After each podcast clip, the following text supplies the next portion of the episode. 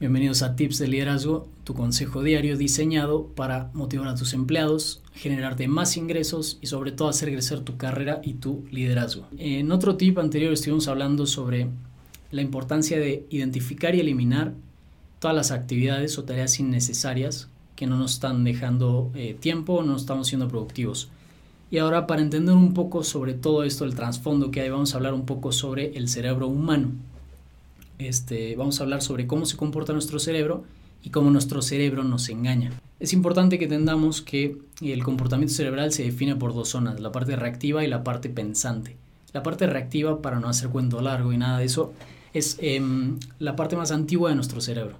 Es la parte del instinto de supervivencia. Y la parte pensante es la parte de la reflexión, la decisión, eh, todo lo racional.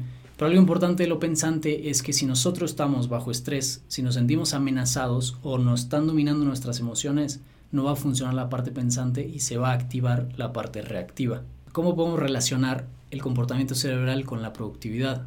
Cuando nos enfrentamos a tareas urgentes, nuestro cerebro reactivo interviene. O sea, hacemos las cosas sin pensar porque no tenemos la parte activa del cerebro pensante. Entonces, las tareas urgentes no son necesariamente importantes. Es un punto clave que hay que definir. Entonces, no nos podemos dejar llevar por el instinto de hacer las cosas de urgencia o pensar que lo urgente es lo importante porque no lo es.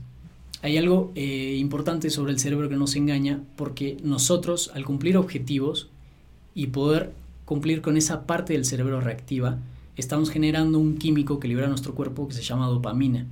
Y al generar dopamina, digo, no quiere decir que está mal esto, pero esa dopamina genera una adicción a, dentro de productividad, estar haciendo las cosas no importantes, pero sí urgentes. Entonces, en conclusión, lo importante de todo esto es que tenemos que tener un equilibrio en la parte reactiva y pensante del cerebro y que las tareas urgentes no son necesariamente las importantes. Entonces tenemos que utilizar la parte pensante para identificar qué es lo urgente y qué es lo importante y después hacer lo importante que no es urgente y después viene todo lo demás.